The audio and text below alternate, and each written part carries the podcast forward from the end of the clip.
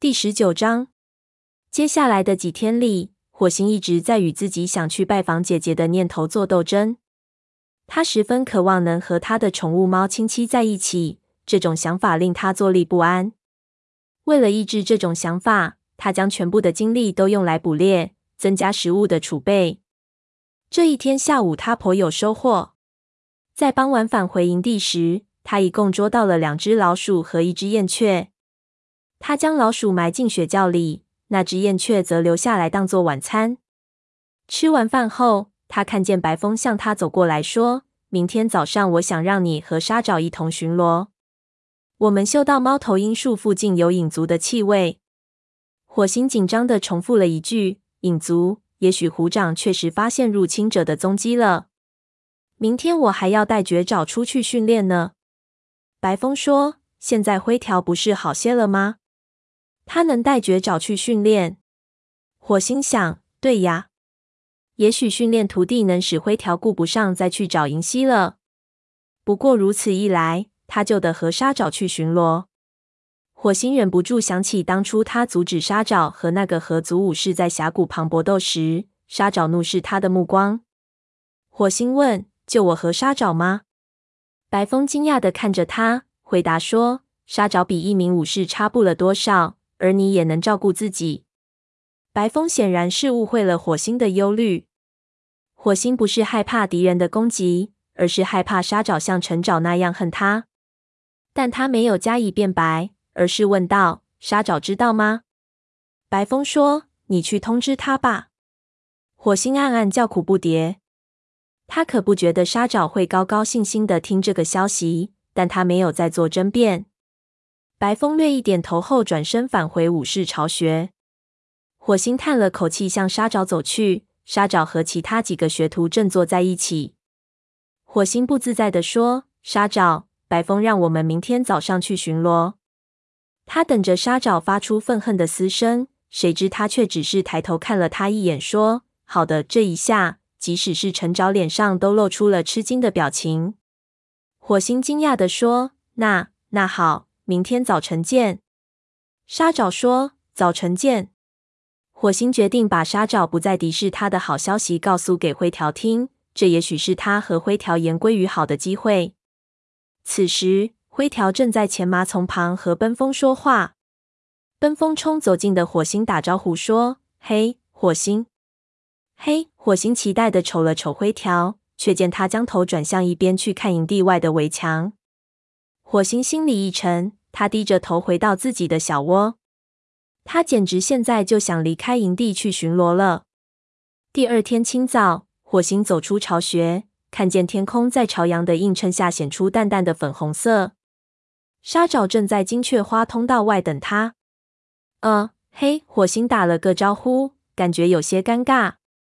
沙爪平静地回答：“嘿。”火星坐下来，建议说：“我们等夜班巡逻队回来再走吧。”他们默不作声的坐着，直到听见巡逻队归来时发出的沙沙声。是白风、长尾和鼠毛回来了。火星问：“有没有影族的踪迹？”白风忧郁的回答说：“我们绝对发现了影族的气味。”鼠毛皱着眉头说：“事情很奇怪，总是同一股气味。影族每次派出的巡逻队肯定都是由那几只猫组成的。”白风建议说。你们两个最好检查一下河族的边界，我们没有顾得上去那里，多加小心。记住，不要和他们发生冲突。你们的任务只是检查他们是否又来我们的领地里狩猎了。火星说：“是。”白风、沙爪尊敬地点点头。火星带着沙爪爬出沟，他说：“我们先去四棵树，然后沿着边界去松林。”沙爪说：“听起来不错。”我还没有见过雪后的四棵树呢。听他的语气，似乎是认真的，不是在挖苦火星。他们爬到沟上，火星决定考考他。现在该往哪边走呢？沙爪不服气地说：“你以为我不认识去四棵树的路吗？”火星顿时后悔不该用老师的口吻对他说话。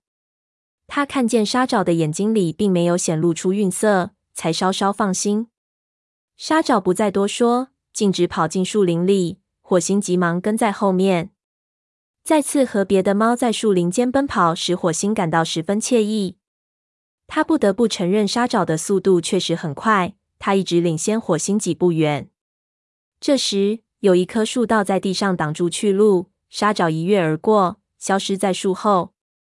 火星跟在后面，也是轻轻一跃跳了过去。他刚一落地，就发觉身后有一股很大的力量撞来。火星被撞得在雪地里连打了几个滚才站起来。沙爪站在他面前，笑嘻嘻地对他说：“吓吓你。”火星童心大起，嘴里发出嘶嘶声，向他扑了过去。虽然沙爪的力气很大，可火星在个头上占优势。最终，他把沙爪牢牢地按倒在雪地里。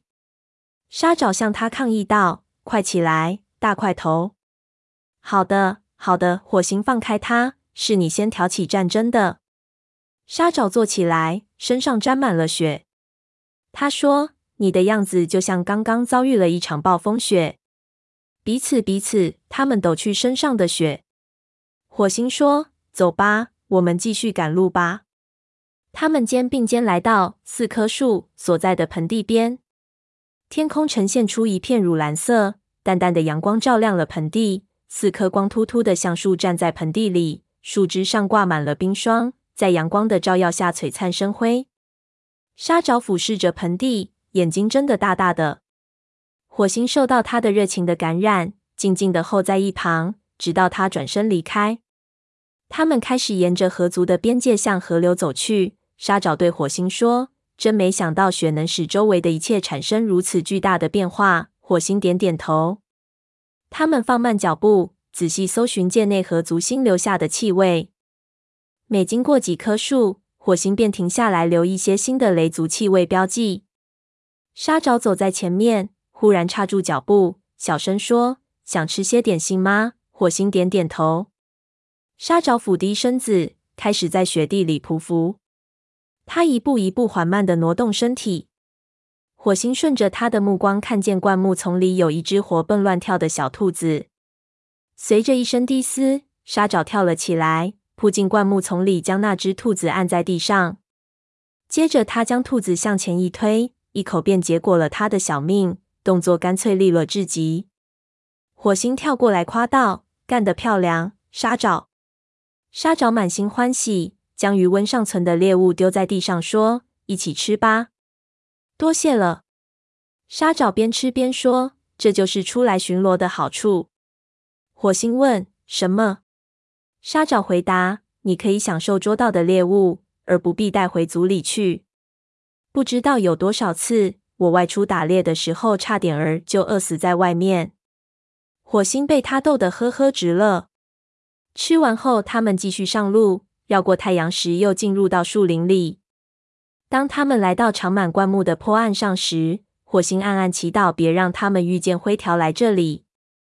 沙爪突然兴奋地说：“看，河水结冰了！”火星想起灰条落水前探爪说的也是这句话，连忙斩钉截铁地说：“不能下去看，没那个必要，在这里一样看得清楚。”我们回去把这件事向族里汇报吧。为什么？火星不清楚沙爪何以如此兴奋。沙爪说：“我们的巡逻队现在能够去河对面了。我们能进入河族的领地里，也偷一些猎物回来。大家有来有往吗？”火星感到脊背上掠起一阵寒意。灰条会怎么想呢？而他又怎么忍心攻击忍饥挨饿的河族呢？沙爪不耐烦地围着他转圈圈。咱们走吗？火星心情沉重的回答：“走吧。”他跟在沙爪后面奔回营地。沙爪跑在火星前面，穿过金雀花通道。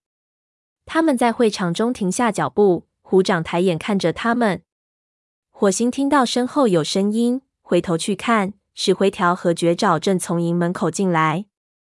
高岩下传来招呼声：“火星，沙爪。”巡逻发现什么了吗？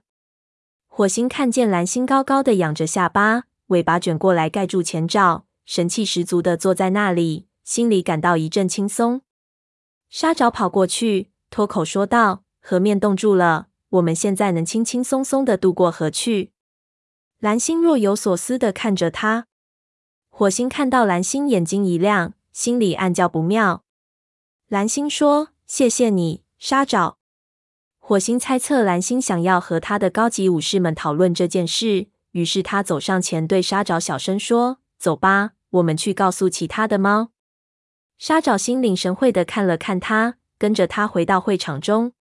他说：“今天过得真不错。”火星只是点点头，忧虑地看了灰条一眼。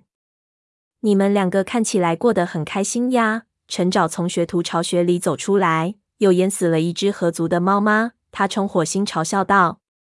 陈爪说完，便满怀期待地瞅着沙爪。火星知道他是在等沙爪像往常一样出声附和他，但沙爪似乎没有留意陈爪的嘲笑。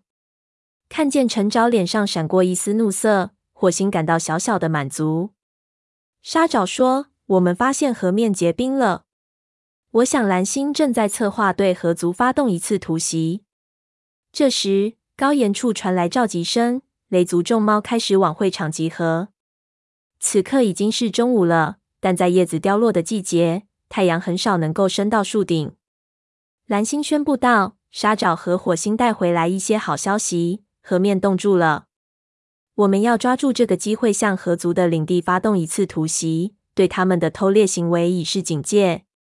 我们要袭击他们的队伍，给他们一个难忘的教训。”火星想起银溪曾告诉他河族吃不饱的事情，心里左右为难。在他的周围，其他的猫们扯着嗓门大声欢呼。火星已经很久没有看到族群有这么兴奋了。嘈杂中，蓝星高声唤道：“虎掌，我们武士的状态是否能够对河族发动一次突袭呢？”虎掌点了点头。蓝星翘起尾巴说：“很好。”我们在日落时分出发，族群发出一片欢呼声。火星一下子紧张起来。蓝星也去吗？他不会冒着失去最后一条性命的危险参加这次偷袭吧？火星回头看了看灰条，见他正望着高岩，尾巴紧张地晃来晃去。等欢呼声停息下去，灰条大声说：“今天天气似乎转暖了，河面上的冰一旦融化。”我们走在上面会很危险。其他的猫都转过头，好奇的看着灰条。火星紧张的屏住呼吸。虎掌迷惑的俯视着灰条，慢慢悠悠的说：“你以往可不像这样不愿意打仗啊。”黑条伸长脖子补充说：“是的，灰条，你不会是怕那些合族的混蛋们吧？”众猫都在等灰条如何应答。只见他烦躁不安。陈爪低嘶着说。看起来他害怕了。火星的怒火腾地冒了起来，他尽量保持声音的平和。是的，他害怕弄湿了爪子。前不久，灰条掉进了冰窟窿里，他不想重蹈覆辙。紧张的气氛立刻变成闹哄哄的一团。灰条低头看着地面，只有虎掌在那里满腹疑问地皱着眉头。蓝星等大家安静下来后说。我要和高级武士们商量一下这次行动。说完，他从高岩上跳下，动作轻盈灵便，任谁都难以相信，就在几天之前，他还挣扎在死亡边缘。虎掌、白风和柳带跟着他走进他的巢穴，其他的猫们则聚在一起议论纷纷。火星听见灰条在他耳边恼怒地说：“我猜你现在正等着我感谢你羞辱了我呢。”火星不客气地说：“我没有那么想。”不过，至少你该感激我仍在为你隐瞒。他生气地走到会场边，身上的毛都竖立起来。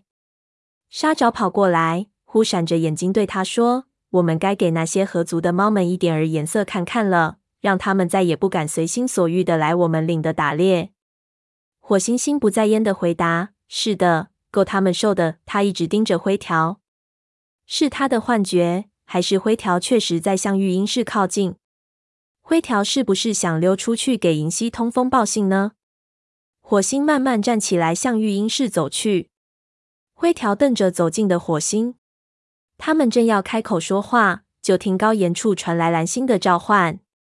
火星停下脚步，但目光始终盯在灰条身上。蓝星大声说：“柳带同意灰条的看法，河面就要化冻了。”灰条扬起下巴，挑衅地看了火星一眼。但火星对此并不放在心上。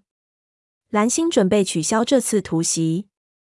现在灰条不用在本族和银溪之间选择了，而火星也不用被迫攻击一个多灾多难的族群。然而蓝星的话并没有说完，所以我们将立刻发动攻击。火星朝四周看去，看见灰条脸上的胜利转眼间变成了恐惧。蓝星继续说：“我们要留下一支队伍守卫营地，我们不能忘记可能来自影族的威胁。”这次突袭由五名武士来完成，我留下来坚守营地。太好了，火星想，毕竟他还是不准备拿自己的最后一条命冒险。虎掌将指挥这次行动。现在已经有黑条、柳带和长尾，还少一名武士。火星脱口而出：“我能去吗？”虽然他极不情愿攻击连肚子都填不饱的河族，但这样一来，灰条就没有可能被抽调去参加这次行动了。谢谢你，火星，你可以参加这次突袭。蓝星看到自己的旧徒如此热心，感到十分高兴。虎掌则看起来并不十分乐意，他眯着眼睛瞅着火星，毫不掩饰自己的怀疑。蓝星大声说：“时间紧迫，我能嗅到暖风的气息。路上，虎掌会给你们指示。出发。”虎掌带领着黑条、长尾、柳带和火星，气势汹汹地穿过金雀花通道，爬上沟，直奔河族的领地。他们经过太阳时，到达敌人的边界时，太阳开始落山了。火星嗅了嗅空气，灰条和柳带说的没错，他也嗅到暖风。此刻，乌云开始在天空散布开来。他们顺着坡岸向河边走去，火星感到越来越不安。银溪讲述的那个绝望的故事又在耳畔响起，他尽力不使自己产生同情。雷族的武士们从灌木丛里钻出来，到河边停下。眼前的景象使火星稍稍松了口气。早先火星和沙爪看到的冰面已经破裂，呈现在面前的是湍急冰冷的河水，